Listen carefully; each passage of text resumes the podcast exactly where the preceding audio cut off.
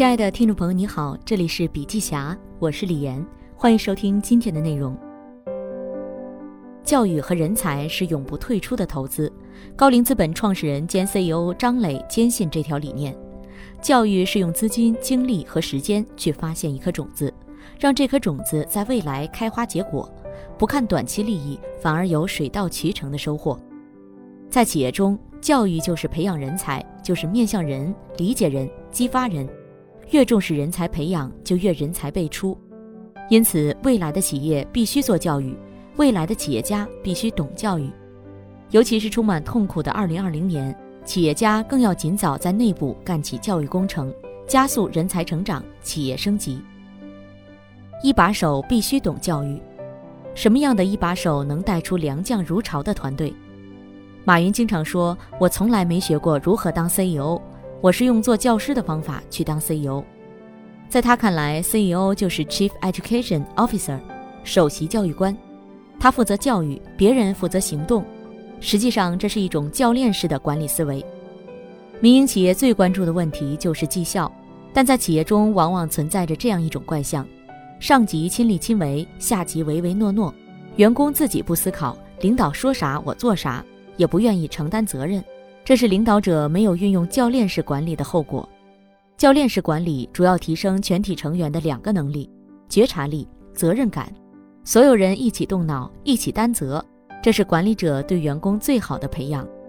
任何企业里的每个管理者都可以通过教练式管理成为一个优秀的教练型领导人。其中一把手是企业里的校长，更要率先承担起这一重任，率先成为教练型领导人。教练式管理是一种面向人、面向实际、面向未来的管理思维。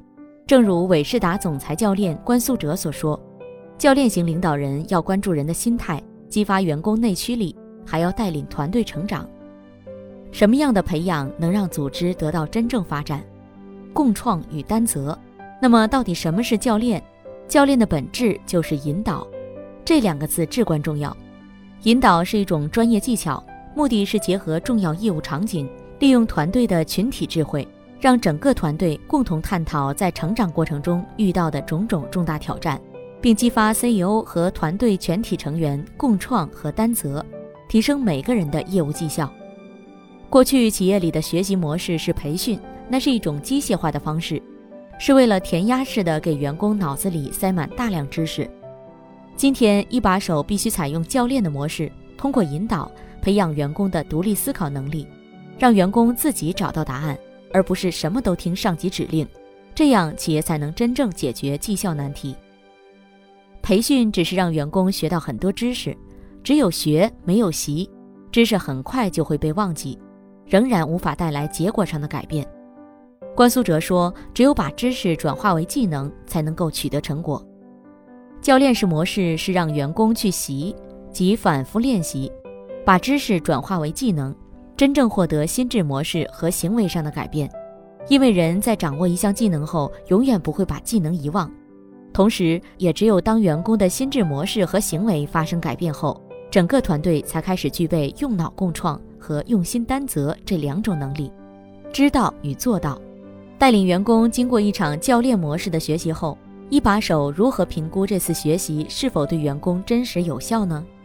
著名的科克帕特里克四层次培训效果评估模型，通过四个层面进行评估。第一，反应层面，伙伴们喜欢这次培训吗？第二，习得层面，这次培训给大家带来什么收益？第三，行为层面，本次培训后促进了你哪些行为的改变？第四，绩效层面，企业是否因为你我他的行为改变而获得绩效提升？这四个层面等级越来越高，重要性也越来越大。在当下，中国企业中的绝大多数培训都在第一、第二层面下功夫，也就是关注反应和习得。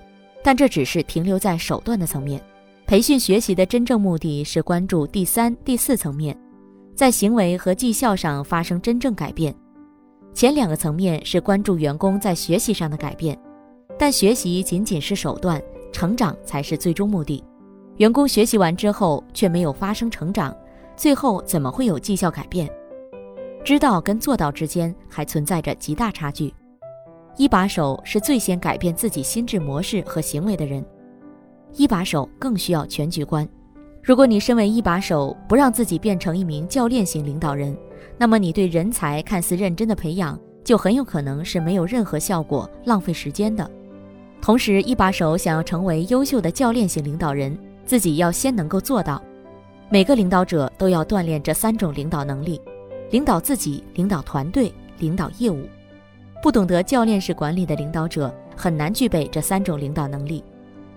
关苏哲说，团队需要具有更好的心智模式，但如果连领导者自己都没有反思能力，出了什么问题都是员工错，自己永远是对的，那怎么可能领导好团队？领导业务能力包含很多技能，在这方面，当下的大多数民营企业都欠缺站在不同维度审视同一问题的能力，即欠缺全局观思考能力。一把手更需要直击本质。全局观思考能力也可以说是概念思维能力。伯特卡茨在《哈佛商业评论》发表的《高效管理者的三大技能》中就提到，管理者需要三个技能：专业技能、人际关系技能、概念思维技能。概念思维是锻炼领导者掌握完整的、体系化的决策流程。决策流程是发现本质问题的基础，这跟个人的聪明才智和勤劳奋斗都没有关系。缺少概念思维的领导者，看到问题时，第一反应往往是直接提出解决方案，这就叫看招出招，也就是盲人摸象。关苏哲举例说明，直接提出解决方案是从 how 的层面思考，实际上这已严重的违背了决策流程。更为正确的应对方式是先从 what 和 why 的层面思考。先从 what 和 why 的层面思考，其决策流程为：第一步，发现问题；第二步。确定问题，第三步探索根因，第四步决定策略，第五步策略评估，第六步行动做出决策。而从 how 的层面思考是忽略了前三步，直接进行第四步的制定策略，这就导致企业中经常出现一个现象：A 解决方案一旦行不通，那么领导者马上推倒重来，换 B 解决方案，这个不行，再换下一个，这极大的导致了无效决策。浪费了团队精力，足见体现全局观的概念思维能力有多重要。但是绝大多数企业又都对这个致命问题视而不见。层级越高的管理，越是不再过多的依靠专业技能和人际关系技能，而是比其他层级管理者都更需要概念思维的技能。比如，领导者今天发现团队斗志不高，马上组织大家开会，讨论如何提升团队斗志。但是当你界定问题以后，就会发现。团队斗志不高，这背后有很多真正原因，可能是目标不合理，可能是激励方案不好，也可能是流程不完善，导致团队成员彼此没法配合。领导者不能马上瞎搞，马上就提出团队斗志的解决方案，什么搞培训呀、团建呀，这就是乱搞，根本没有发现团队斗志不高背后的本质原因。关苏哲说，对中国民营企业来讲。未来解决企业问题的最好方法，绝不是依靠外部的培训机构，而是一把手自己成为首席教练官，成为教练型领导。一把手只有身先士卒去改变自己，绩效提升、企业改变的愿望才会实现，身后的人才也才会受你影响，获得成长。企业必须进化成学习型组织，培养人才是为了发展业务和实现战略，而随着业务增长。企业也必须把学习能力发展为自身的核心能力，因此学习型组织的打造就变得十分重要。二零零三年左右，华为在扩张海外业务时，发现自己的许多经验失灵，很多国内业务经验无法很好的应用到海外，而在华为内部也完全没有可以借鉴的经验。这个时候，华为意识到必须向外部标杆企业学习，包括 IBM 等咨询公司，甚至是竞争对手。任正非认为，华为想要在未来得到较快发展，就必须成为一个学习型组织，因此华为大学应运而生。企业大学中的工作人员们应当具备哪些能力？企业大学的使命本来就是对整个公司进行赋能，因此企业大学里面的工作人员们自身需要先成长起来，再考虑如何赋能企业。前华为全球能力中心院长许巍说。任正非在华为大学成立之初就提出要将其建设成华为的西点、黄埔和抗大，并明确表示，企业大学一定不能办得像大学。跟社会上的大学相比，企业大学更关注实际工作问题的快速解决。不过，二者最基本的特性中仍有相似之处。面向人，企业大学不仅要培养人才，更要让人才主动学习。但对于绝大多数成年人来说，他们根本不会主动学习。如果想让他们主动学习，就必须先让他们抱有一个非常强烈的功利性目标，也就是解决他们在工作中亲身遇到的难题。因此，企业大学在做学习工作时，一定要清楚一件事儿：一切的学习活动，其目的都是为了帮助参加学习的人员去解决他在工作中真实遇到的问题。当他们意识到课程所讲的内容是自己在工作中必备的技能，那么他们就会有强烈的意愿来参加学习。基层要有饥饿感，中层要有责任感，高层要有使命感。华为大学培养人才时聚焦在干部培养，任何企业大学在培养人才时都不能忘记“聚焦”二字。华为大学的使命是成为培养将军的摇篮，干部培养就是其核心工作。最终目标是把华为的人才快速从基层员工培养成个人英雄，再培养成班长，最后培养成将军。尊重人才的成长，满足各种人才的不同成长需求，全心全意为他们的成长赋能，这就是企业大学面向人的意义。面向实际，华为大学在培养人才时强调八字方针：仗怎么打，兵怎么练。意思是说，华为大学的所有课程内容全都来自于实战，在实战中，人才需要什么样的工作技能，课堂上就学习什么样的技能，把战场搬进教室。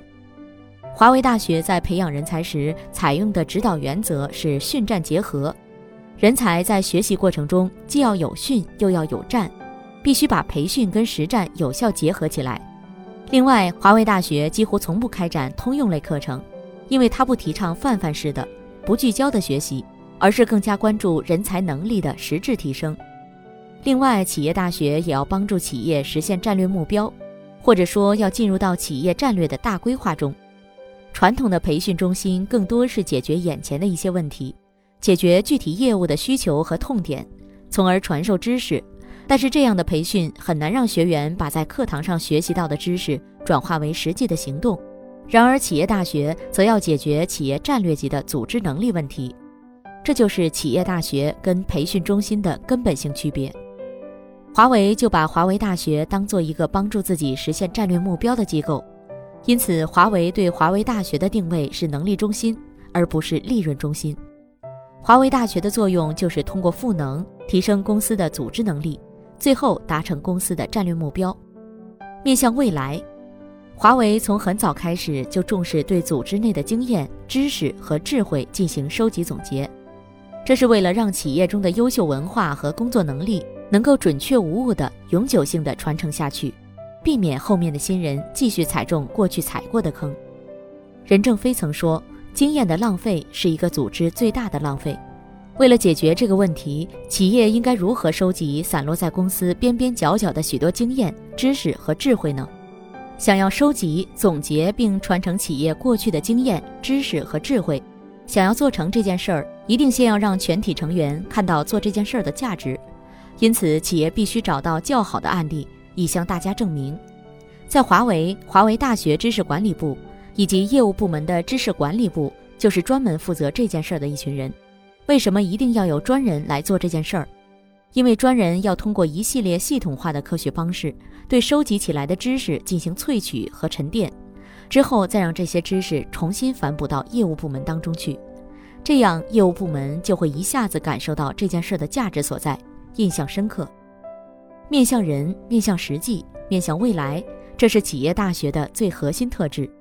人才战略是企业战略的一部分，教育永远是面向人的，而且是未来的人。所以，企业的教育理念必须是长期的、全局的、动态发展的及大局的，必须以更高的视野来设计教学方式。企业对人才的教育一定是一把手工作，一定是战略层面的行为，因为企业要的不是短期结果，而是长期胜利。